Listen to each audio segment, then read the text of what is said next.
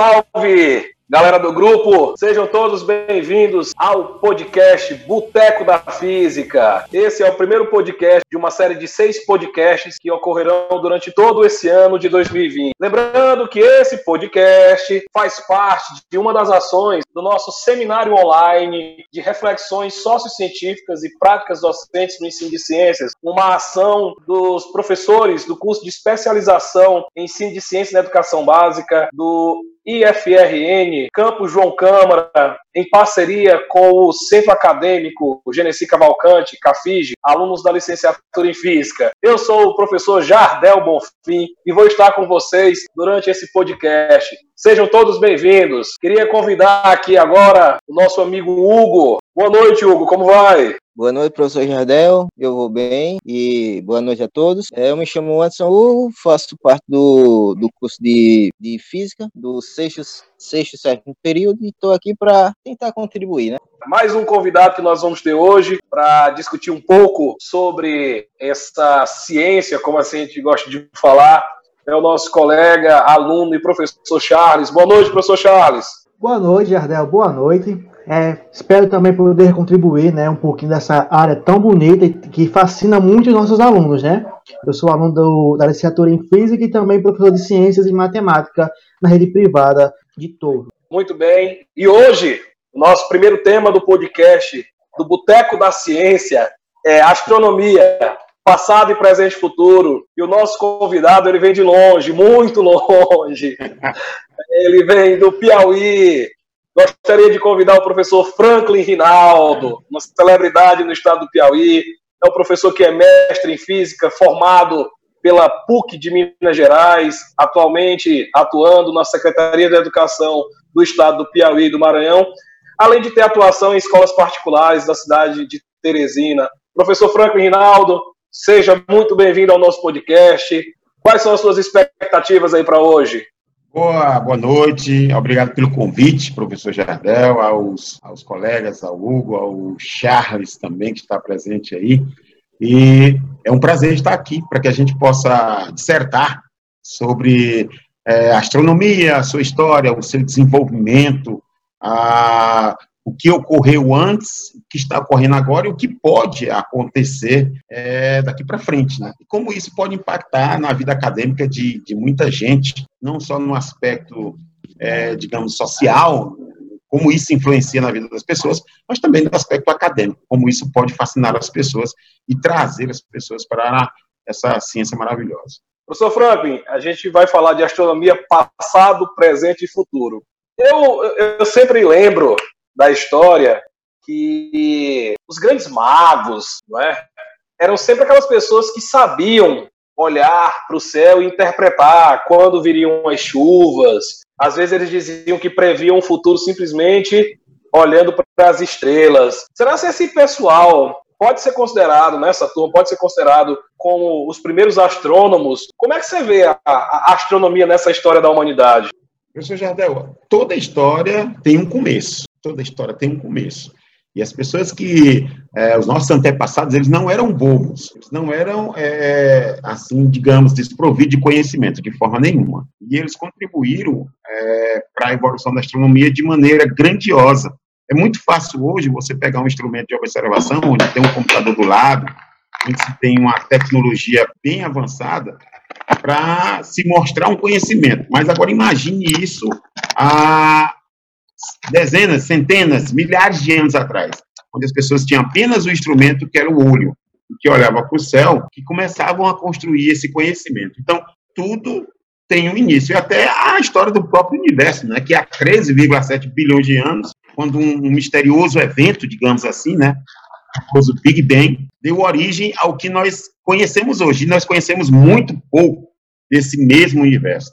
Nós estamos falando da grande explosão, o Big Bang, e a história da criação de cada átomo, de cada estrela, de cada galáxia. É, mas também é o início da nossa história, que ao longo desse tempo é, o homem criou uma, uma imagem do universo e tentou explicar através assim, descobriu que ele também tinha um lugar dentro desse mesmo universo. Então, o, o homem antigo ele não era bobo, então ele começou a fazer isso tudo através da sua da sua observação, olhar para o céu, olhar para as estrelas, tentar desvendar o que, que aquilo ali representava e como aquilo é, influenciava na sua própria vida. Então, eles, eles, têm, eles têm um papel muito importante e muito decisivo. Né? E o homem, a partir de então, ele vem tentando colocar isso em papéis, em livros, né? Ele vem compilando essas observações, tá? E, e se a gente for colocar toda essa história do universo, elas não, irão caber dentro de livros de nenhuma biblioteca que está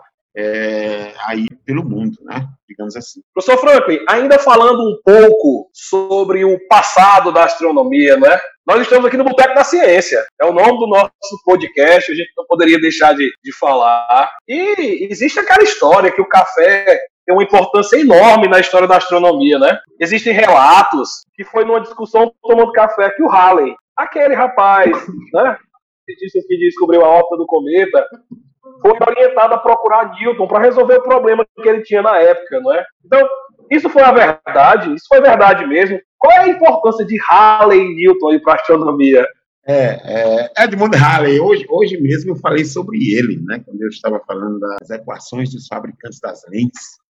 Edmund Halley, né, nasceu é, em Londres, né, aliás, em Londres, na Inglaterra, né, próximo de Londres. É, o pai dele, ele, ele, nasceu numa família rica, né, Jardel? Nasceu numa família rica e o pai dele era, era empresário, né, produtor né, de sabão, e quando criança ele se, interessou, ele se interessou muito pela matemática e pela astronomia. E após tentar incentivar outros pesquisadores, ele descobriu que ele tinha que buscar o seu próprio caminho. E aí, em por volta de 1680, por aí não sei precisar bem a época, né, ele foi para Cambridge, para discutir o assunto com nada mais, nada menos do que Isaac Newton. Olha só, você imaginou o cara, é, digamos assim, peitar, né, entre aspas, Sir Isaac Newton? É complicado, né? Então, o Isaac Newton, é, reza a lenda, que ele era um cara meio que ranzinza, ele não gostava muito do, é, de, de, de bater papo com as pessoas, não. Dizem porque quando nasceu ele foi abandonado pelo pai, foi dado para a avó, para a avó criar, então ele cresceu com esse sentimento aí de, é, digamos assim, um sentimento rancoroso. Então, o Isaac Newton, alguns dizem que ele não era de, de muitos amigos. Mas, enfim, mas o, o, o Halley, né, ele foi, como você disse, ele foi, digamos assim, tomar satisfações com Isaac Newton é, sobre um determinado assunto de matemática. Né? E aí se fala dessa história do café, é, que eles tomaram café, essa coisa toda. Mas aí, quando ele chegou a questionar Isaac Newton, está até no livro, na biografia, é, que ele, ele perguntava do Newton sobre essa questão. E o Newton respondeu para ele: rapaz, todos os objetos do universo atraem todos os outros objetos com uma força direcionada ao longo da linha que passa pelos centros desses dois objetos e ela é proporcional ao produto das massas, inversamente proporcional ao quadrado que separa esses dois objetos, a famosa lei da gravitação universal, né? E eu fiz esses cálculos há cinco anos, né? Você imaginou o Newton chegando para alguém e dizendo assim, rapaz, eu fiz todo esse cálculo, é assim quanto vem me questionar né? Mas aí o Edmund Halley parece que não se convenceu muito dessa história toda, não. E aí o Isaac Newton até que foi, é, é, alguns relatos que foi até benevolente com ele. Não, eu vou fazer, eu vou mandar para você esses cálculos. E aí você vai dar uma estudada, vai dar, mas aí parece que isso não deu certo. Mas o Edmund Halley ele tem uma contribuição muito grande né, na, na, astronomia, porque ele foi um dos primeiros a observar o trânsito de Mercúrio né, e percebeu que esse trânsito era igual ao trânsito de, de, de Vênus. E ele, com isso, ele poderia calcular o tamanho do sistema solar. Olha, imagine a, a genialidade dessa coisa, Jardel, né? E aos colegas aí. Imagine alguém é, observar um pequeno planeta ah, com um instrumento rudimentar, naquela época, é, com certeza não era o que nós temos hoje, e aí você fazer todo um cálculo para, a partir dessa observação, medir o comprimento do sistema solar. É algo, é algo fascinante, é algo muito grandioso. Então, Edmundo Halley ele tem uma, uma contribuição muito grande na astronomia. Aí, essa história do, do café, dizem que é justamente nesse bate-papo, nessa conversa informal que nós estamos tendo aqui, de certa forma, ele conversando, e ele chegou a, a, a questionar Isaac Newton. Mas eu não sei se de fato eles tomaram café, não. Mas há alguns relatos aí, pode ser que sim, né? Se fosse hoje, é. qual seria qual seria a bebida? É, talvez um suco de laranja. É. Alguns poderiam pensar em algum, alguma bebida alcoólica, mas eu não sei não. não. no é. boteco ninguém só toma bebida alcoólica, não. A gente conversa também, a gente faz ciência e a gente chega a, a, muito consenso. Ah, muita coisa já aconteceu no boteco comigo. Então, olha, vou discutir de ciência com meus amigos aqui agora, tá bom? Bem, é, eu vou, vou, falar um pouco aqui sobre a exploração espacial. Quando nós falamos em agências espaciais, a, a primeira coisa que nos vem à mente é a NASA. Mas a NASA é a agência espacial dos Estados Unidos. Existem outras, como a Administração Espacial Nacional da China, a Corporação Estatal de Atividades Espaciais Roscosmos, que é da Rússia, e a Agência Espacial Europeia, da sigla em inglês, em inglês ESA. Mas, ultimamente, é, no dia, a partir do dia 30 de 5 de 2020, é, a gente começou a escutar mais falar sobre uma tal de SpaceX. O que o senhor poderia nos falar sobre a SpaceX? A SpaceX, né, ela, ela, ela teve uma grande relevância, quase que eu derrubo a mesa aqui. É, primeiro, é, como você bem disse, todos os programas espaciais, eles surgiram de governos, né? Eram governos que, que mantinham ou que mantêm todos esses programas espaciais que a gente já conhecia. Tudo começou com a Rússia e iniciou, digamos assim, a Guerra Fria, quando a Rússia lançou primeiro artefato né, a orbitar a Terra, e aí, a partir daí, aquela busca incessante por dominar o espaço se justificava apenas por estar na frente do seu adversário, na frente do seu inimigo. Então, quando a Rússia colocou lá o Sputnik é, na atmosfera terrestre, os Estados Unidos correram atrás, a gente tem que vencer essa corrida, mas aí a União Soviética ela começou aí a seguir sempre à frente, colocou o primeiro artefato, logo depois colocou o primeiro ser vivo, que foi a caixinha laica, colocou novamente, de repente coloca o homem, o primeiro homem a habitar a Terra e lançar aquela excelente frase que nós conhecemos até hoje, a Terra é azul, até então ninguém nem imaginava, digamos assim, qual era a, a, a coloração da Terra. Então, quando ele fala lá, a Terra é azul, parece que isso chega no, nos americanos como uma ofensa, como uma provocação muito grande. E aí, a partir de então, os americanos com aquele, aquele sentimento né, de, de, de rivalidade, de querer estar sempre à frente dos Estados Unidos, da, da, da Rússia, aliás, é, que antes era a União Soviética, é, ele diz assim, nós vamos dar até o final da década, né, que é o, o meu xará, o Delano Roosevelt, Franklin Delano Roosevelt, ele chegou e diz, olha, até o final da década o homem pisará na Lua e voltará em segurança. Eu gosto muito dessa frase, e eu enfatizo muito a segunda parte, quando ele diz assim, e voltará em segurança. Porque até então ia ao espaço, de certa forma, se, os, se, a, União, se a União Soviética conseguiu, então os Estados Unidos, é, com certeza, iria fazer o mesmo. Agora, retornar em segurança é que era um grande dilema. Tá? E aí, é, no final da década, já em 1969, aconteceu esse grande fato. E o que é que acontece? Então, a partir de então, todos os governos, eles brigam por patrocinar programas espaciais para que leve o homem ao espaço. Mas a, a, partir de 2007, se não estou enganado, aparece aí o Elon Musk, é, esse cara visionário, e ele disse, não, que eu vou entrar nesse negócio. É, eu tenho uma fortuna aqui, eu gosto desse negócio, é, eu gosto dessa brincadeira aí, eu não estou nem não, eu vou participar desse negócio. Eu assisti uma vez um, um, um vídeo dele, uma entrevista, ele dizia, olha, é, não importa, eu posso perder todo o dinheiro que eu tenho, mas aquilo que eu pretendo fazer eu vou conseguir. Tá? Então a SpaceX ela tem como objetivo principal fazer o turismo espacial. Ela vai colocar o homem lá, o homem comum, eu, você, é, enfim, quem tiver dinheiro para pagar, ela vai fazer isso e vai colocar. E a gente não duvida, não, eu não duvido. Né? Então, quando, é, me parece que foi 2007, 2007, quando ela, ela, ela lançou o Falcon 1, quando o Falcon 1 vai ao espaço, Aí, de certa forma, a coisa começa a tomar corpo, né? porque até então, todos os governos eram que patrocinavam as viagens espaciais, e agora vem um homem da iniciativa privada, banca tudo sozinho e consegue essa grande façanha. E agora, no, no, mês passado, né, todos nós acompanhamos é, quando a SpaceX coloca é, o homem lá na ISS muita gente ficou se perguntando, mas por que que está chamando tanta atenção do mundo esse fato, se há nove anos atrás o próprio Estados Unidos tinha feito a mesma coisa? Mas essa é a diferença. Há nove anos atrás, quem tinha feito isso era um governo.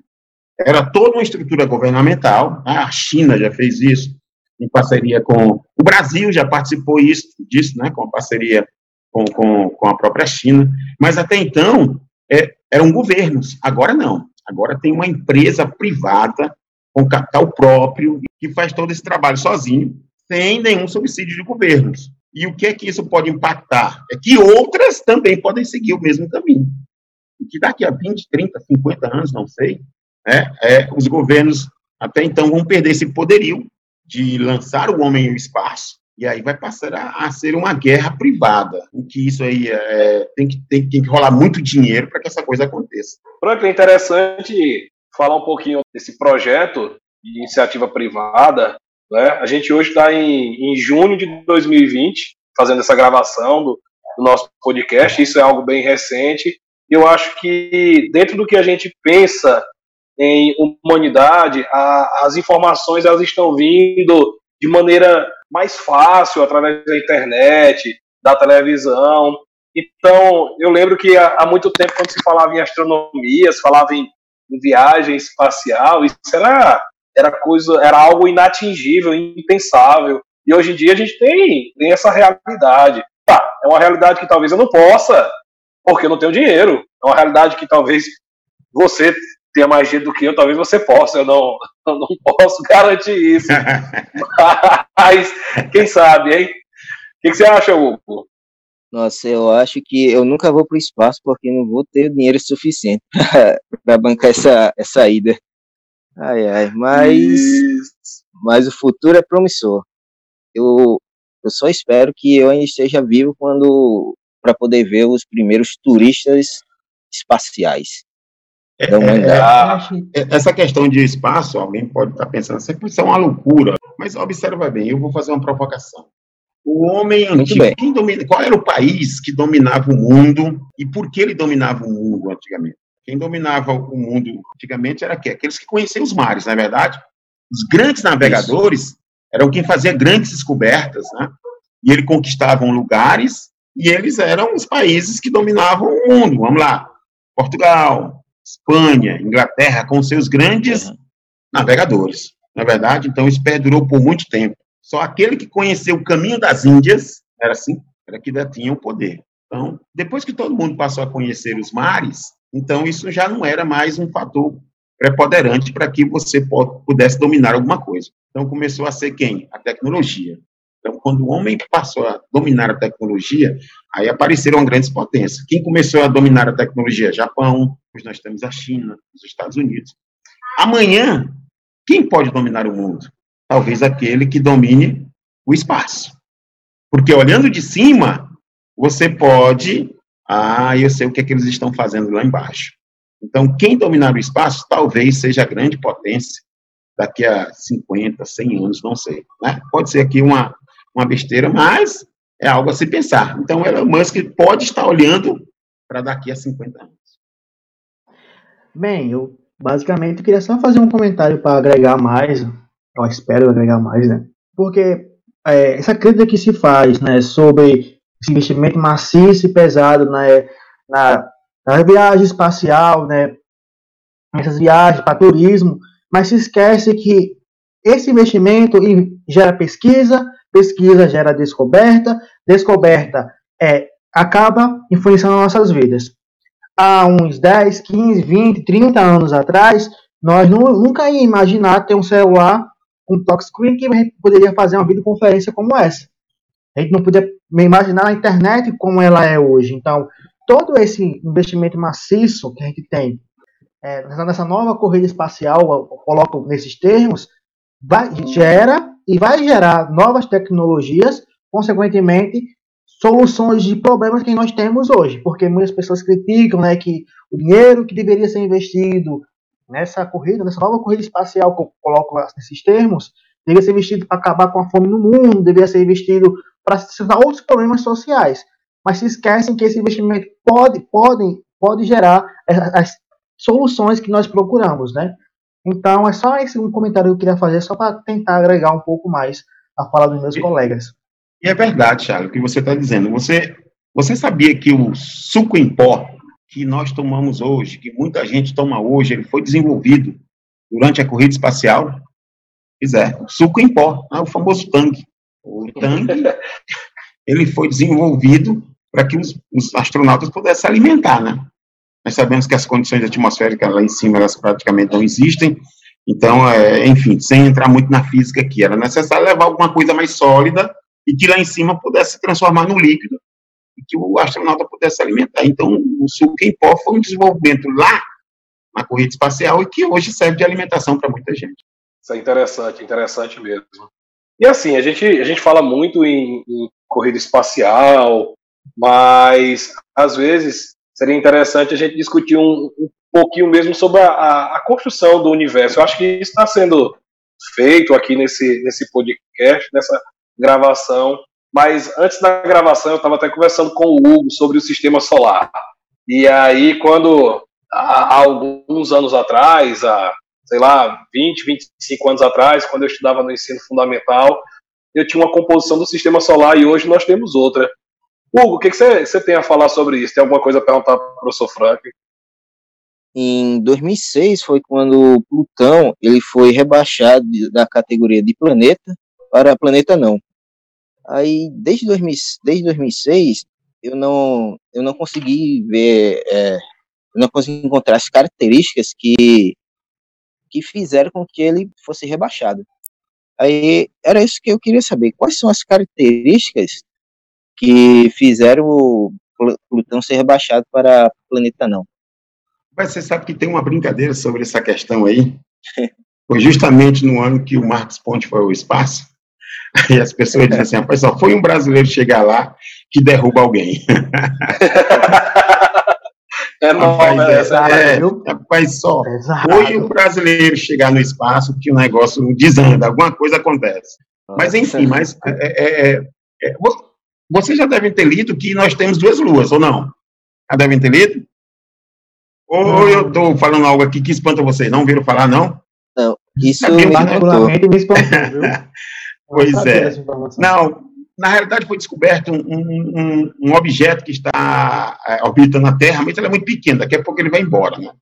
As pessoas, ah, é a segunda Lua, mas é muito pequeno, muito comparado com a dimensão da Terra, com a Lua, isso é desprezível. Mas foi detectado aí um objeto que está circulando aí, mas não é para levar em consideração, não. Mas, enfim, é, o que que acontece, né? É, eu também, quando estudei no ensino médio, Plutão era do sistema solar.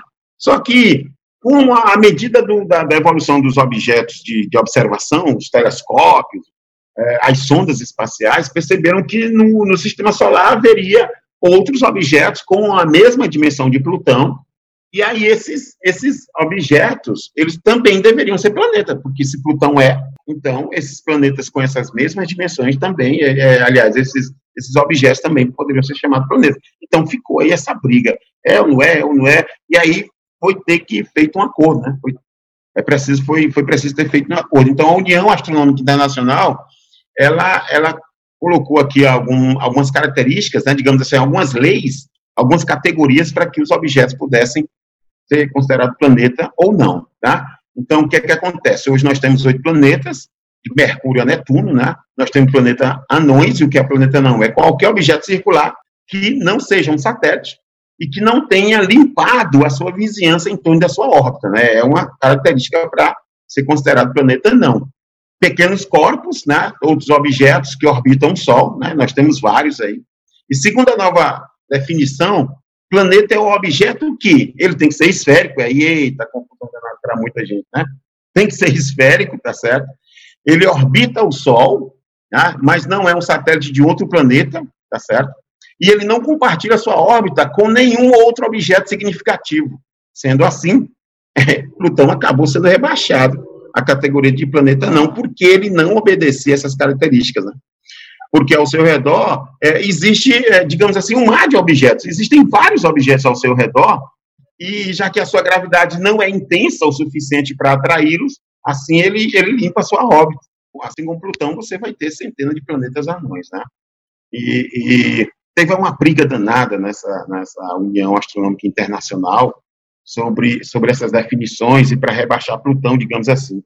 Apenas 480 astrônomos foram convidados, chamados para fazer essa eleição, digamos assim, para opinar sobre essa questão. Então, isso aí teve uma repercussão muito mal, teve um, um cientista da NASA, né, um diretor da NASA, e ele, ele saiu dessa reunião dizendo assim, isso aí é uma aberração, isso é uma loucura, isso é uma vergonha, porque ele queria que outros astrônomos do mundo todo fizessem parte dessa reunião para que pudesse é, fazer uma definição mais, mais convincente. Mas eu acho que hoje, até hoje, ele já se convence que, de fato, é, igual, igual a Plutão, você vai ter muitos outros astros aí no sistema solar. É muito, muito interessante ouvir muito isso, massa. né? Então é, é, é, bom que os nossos ouvintes saibam que, que a, a, gente tem uma banda aqui no Rio Grande do Norte, professor Frank, não sei se o senhor conhece, o nome da banda é Plutão Já Foi Planeta. e, é, e, e eles eles têm uma música que você não é mais planeta, o nome da música é, é, é super bacana, bacana mesmo. Você vê, é, é uma mistura de cultura, é, ciência, conhecimento, é bem interessante. A gente tem que, há algum tempo, a, a, ciência, ela era considerada como algo difícil e inacessível, né? Verdade. Então, é verdade inacessível. A gente tem diversos documentos que precisaram ser feitos para introduzir o estudo da ciência no currículo brasileiro, desde o ensino básico né, até o ensino fundamental. Mas eu queria convidar agora o, o Charles, porque ele tem algumas perguntas sobre isso para o senhor. Charles, o que, você tem para falar aí com o professor Franklin? É, nós aqui conversando, nós já falamos um pouquinho sobre a atualidade, né, com o nosso amigo Hugo falando sobre um pouquinho da exploração espacial. Tem o nosso amigo Jardel que falou um pouco da história da astronomia. E a gente vê que a astronomia, como qualquer parte da ciência, ela vai seguindo o método científico, ela vai evoluindo de acordo com novos fatos e novas evidências. Mas atualmente nós temos alguns problemas no aspecto da formação, porque se a astronomia nasceu junto com a humanidade e foi se desenvolvendo, ela é parte da cultura parte da nossa história, é um legado nosso que nós temos que nos apropriar. Mas quando a gente vai ver isso, né, nos cursos de formação de professores, nós vemos que tem poucos currículos, ou quase nenhum, um, uma disciplina que trabalhe com astronomia, certo? Com os conteúdos que a astronomia aborda. E às vezes, quando tem uma disciplina optativa, não é da grade obrigatória, ou nada ou quase nada sobre ensino de astronomia. Eu queria que o senhor comentasse isso e se eu pudesse relacionar isso na questão do é, negacionismo científico, porque hoje tem muitos cidadãos que são formados dentro da educação básica, né, que deveriam acreditar na ciência, formular hipótese, tirar conclusões baseadas em fatos, e não acontece, né? Não é à toa que a ideia, por exemplo, da Terra ser plana já foi rebatida há muito tempo, e nós temos uma, um percentual muito significativo de pessoas que acredita que a Terra é plana. Então, são alguns problemas e queria que o senhor fizesse alguns comentários, algumas considerações sobre é, o exposto aqui. É, é, é, um problema, de fato, bem delicado esse. Eu, por exemplo, na, eu tenho uma formação na Universidade Federal do Piauí, e em todos os meus anos da, dentro da universidade, eu não, não paguei uma disciplina de astronomia. Ah, eu não paguei nenhuma disciplina de astronomia. Eu me lembro que eu cheguei para o coordenador do curso e perguntei, professor, por que, que não há a disciplina, nem que seja optativa, de astronomia? Ele é simples, porque não tem professor de astronomia. Simplesmente assim, não há professor de astronomia. Então, se não há o professor de astronomia, como é que a gente vai oferecer essa disciplina? Aí ele até brincou comigo, quem, quem sabe você possa ser o futuro professor de astronomia aqui, já que você se interessa tanto. Meu meu TCC na graduação foi sobre o ensino da astronomia. E aí eu, eu tive, só para ter ideia, quando eu apresentei a, quando eu disse, olha, eu quero fazer um trabalho assim, né, o meu professor orientador, mas rapaz, como é que a gente vai fazer isso? Porque ele era professor de quântica, disse, o meu negócio é, é cálculo, é quântica, e aí ele encontrou um colega no departamento de matemática, no departamento de matemática, e, e gostava de astronomia, né, ele, ele simplesmente, o professor lá, o Paulo Henrique, ele simplesmente gostava, ele, ele gostava de astronomia, era professor de matemática, ele chamou para fazer parte da banca, porque ele se interessou pelo tema, né? E aí foi que ele, é, ele fez parte lá da, da minha banca TCC. Para você ter ideia, né? dentro da universidade nós temos problemas gigantescos. Então, o professor de física sai da universidade sem saber nada de astronomia. O que é que ele sabe? Ele sabe as leis de Kepler. Ele sabe gravitação universal, ele sabe da força. Né? E aí, ele, ele entra nessa, nessa questão e traz para o ensino regular, traz para o ensino básico, né? porque o professor de ciência também ele não tem nenhum conhecimento de astronomia, consequentemente ele não passa os fundamentos de maneira correta. Hoje já melhorou bastante, já melhorou bastante.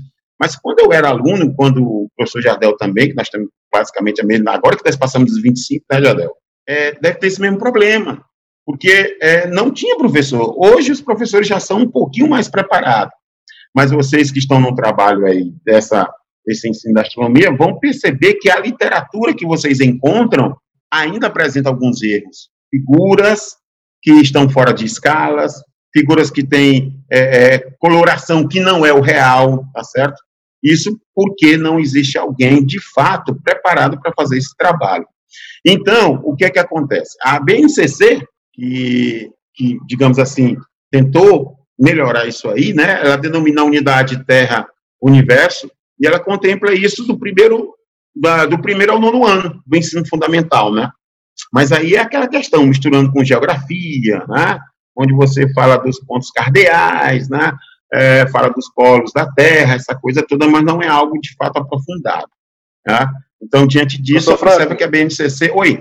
É interessante você falar isso, que, que existe uma carência de profissionais, como o Charles havia comentado anteriormente também, mas, assim, eu vejo que não, não é que, que existe uma carência de profissionais. Aqui mesmo no, no na UFRN, o, a astronomia, a astrofísica, ela é muito forte, com mestrado, doutorado, mas geralmente esses professores que terminam um, um mestrado, um doutorado, eles não estão preocupados ou eles não se sentem aptos a ir trabalhar na educação básica.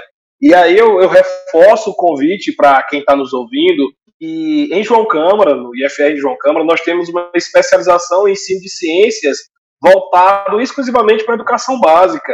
É uma especialização interdisciplinar, para você ter noção. Então, aulas temáticas, nós temos três professores em sala de aula, um de física, um de química e um de biologia.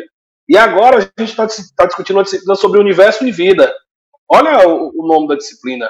Então, dentro do Universo e Vida, a gente vai passar justamente para esses professores que estão em formação, fazendo essa pós-graduação, informações, subsídios, para que eles possam levar lá para a educação básica, para que eles possam trabalhar já desde o primeiro aninho do ensino fundamental até o nono ano do ensino fundamental. E talvez aqueles que, vá, que possam atuar no ensino médio também fazer isso. Então, fica o, o, o convite, eu queria registrar que isso é importante é um trabalho que tem se feito a, a, a, longo prazo, mas que nós estamos colhendo resultados, é algo muito bom.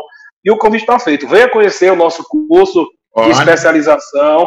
É uma tentativa de justamente solucionar esse problema que vocês Isso. estão discutindo agora.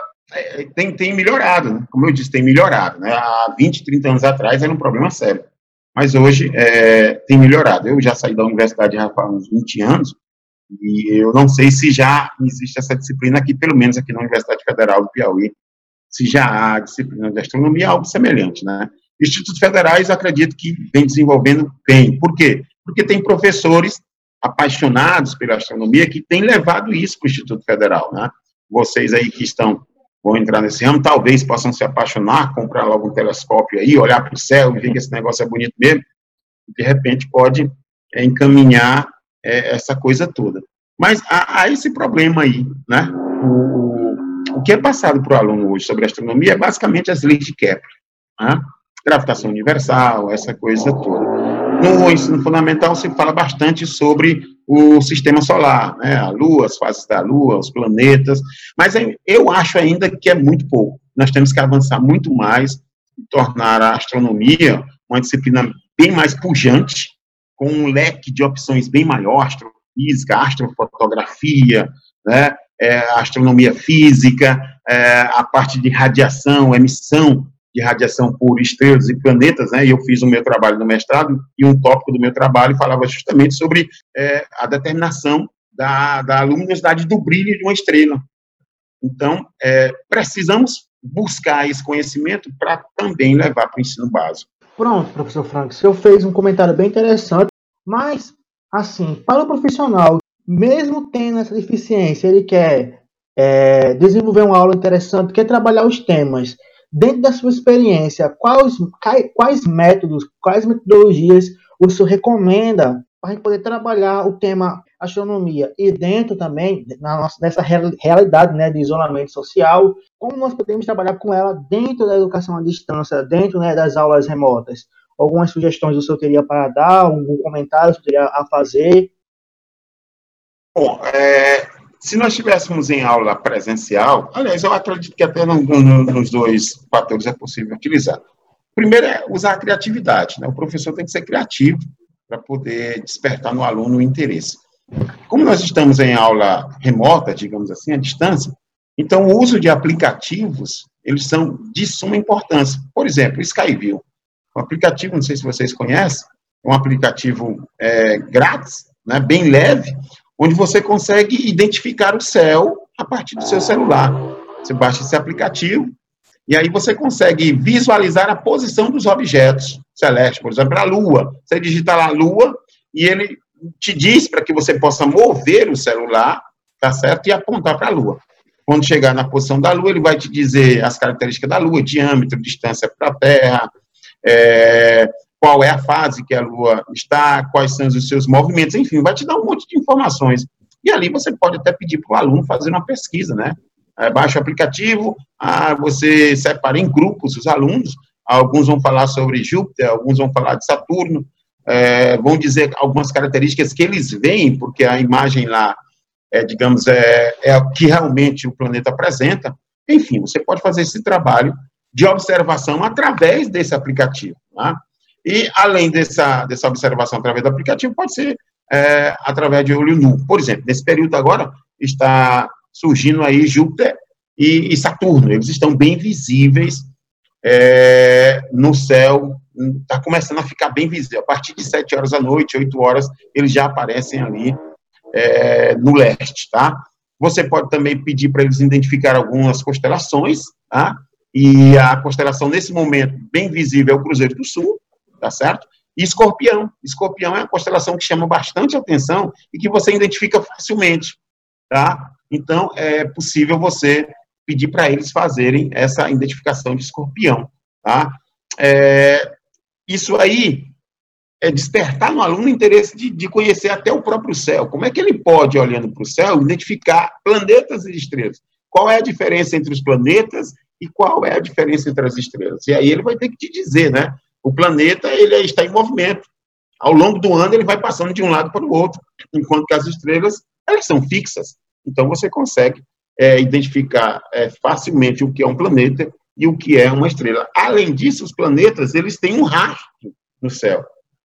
Eles estão sempre na mesma, no mesmo caminho, digamos assim, né? no caminho do leste para o oeste.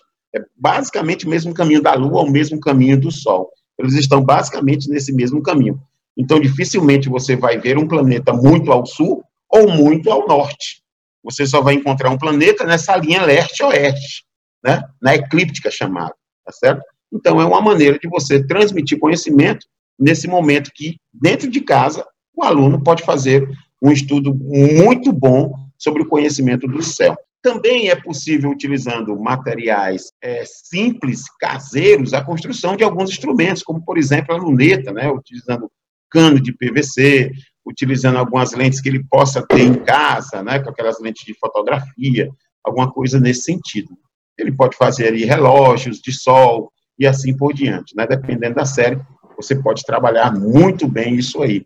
E isso vai fazer com que ele seja, seja levado a buscar mais coisas. Né? Porque a partir do momento que ele olha para o céu, ele olha, eu consigo identificar ali é Plutão, ali é Marte, Plutão não dá, né? Ali é Marte, ali é Vênus, ali é Júpiter, ali é Saturno.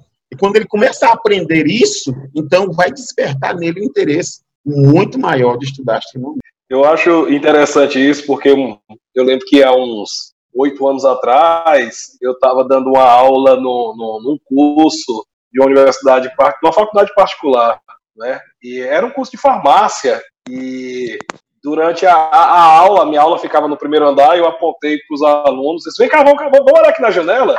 Vocês sabem que pontinho brilhante é aquele ali? E aí a gente, eu só tinha alunos de, sei lá, de mais de 30 anos de idade, alunos até de 60 anos de idade, e, e ninguém soube me dizer que aquilo era um planeta. Olha só. Professor, mas como é que o senhor sabe? Eu disse, gente, mas é, ah, eu duvido. Aí eu disse assim, vamos, vamos pegar o celular de todo mundo aí. Vamos, quem tem o Skyview?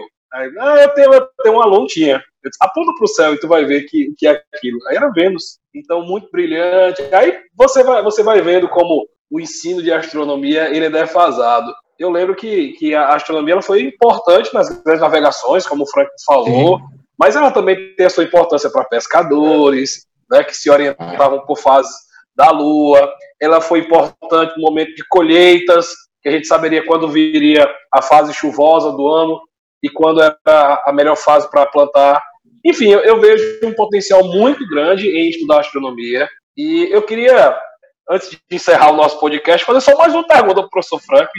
É, o Charles tocou nisso agora há pouco. E eu queria a sua opinião. Eu vou retomar a frase do Charles, que a gente vive numa época de negacionismo científico. E, e a todo instante a gente tem, além das fake news, esses, esses pessoas que tentam dizer que a Terra é plana, simplesmente negando o que já é foi descoberto. Professor Frank, a Terra é plana ou não? Me diga aí a sua veredito.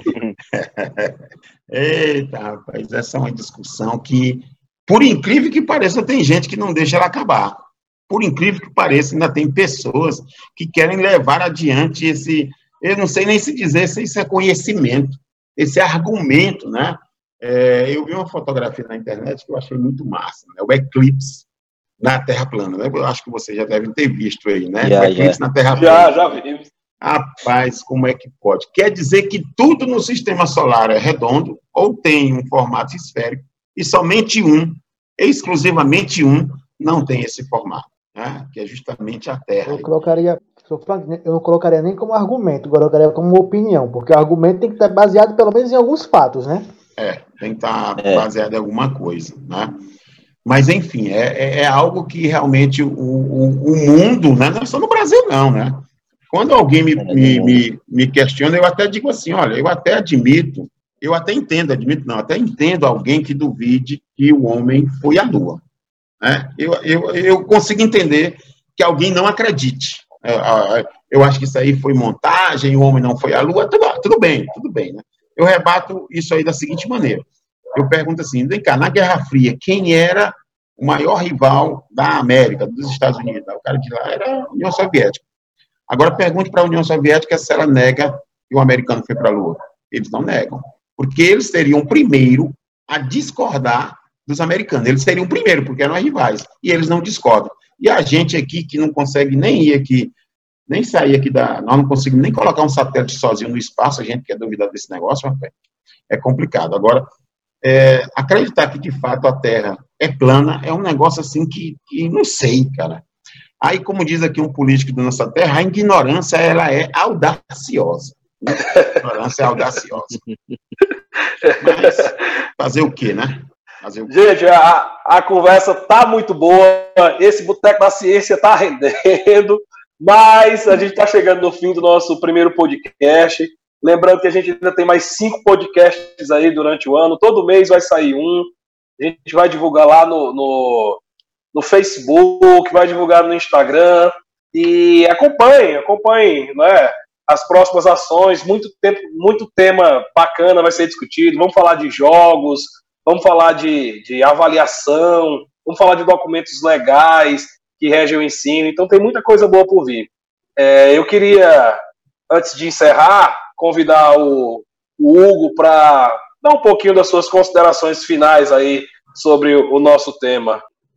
Eu sou suspeito a falar, porque eu fui um dos caras que pediram para ter esse tema no, no, podcast e coincidiu ser o primeiro podcast. O que eu posso dizer é que eu agradeço, eu agradeço muito o tempo que o professor Frank disponibilizou aqui para nós, é, para dar um pouco das, das suas pílulas de conhecimento.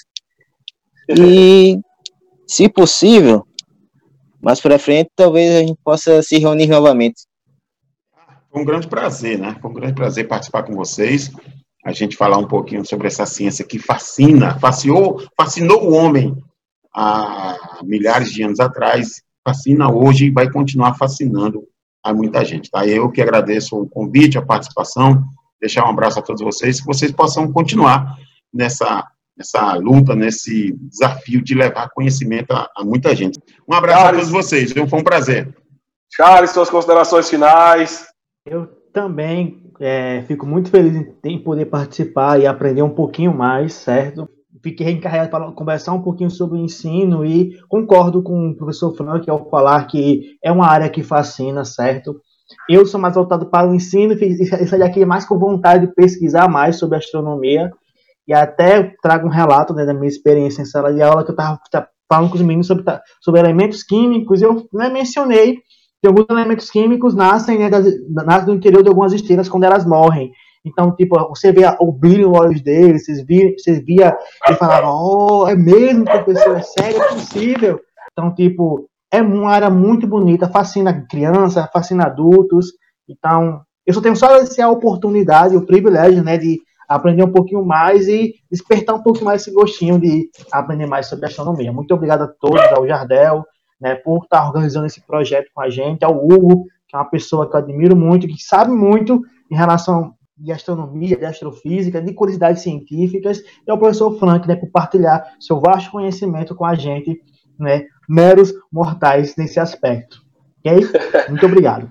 Gente, olha, mais uma vez agradecendo a presença do, do Hugo, a presença do Charles, agradecendo imensamente as contribuições aí do professor Franklin. E você que está nos escutando, não deixe de visitar a nossa página no Facebook, facebook.com barra Seminário Ciências IFRN.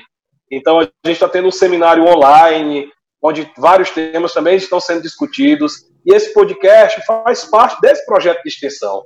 Então vamos, vamos levar um pouquinho de ciência, vamos divulgar um pouco de ciência para todo mundo, tudo bem? Professor Franklin, mais uma vez, muito obrigado, obrigado a todos, tenham todos uma boa noite, e esse foi o primeiro podcast Boteco da Ciência.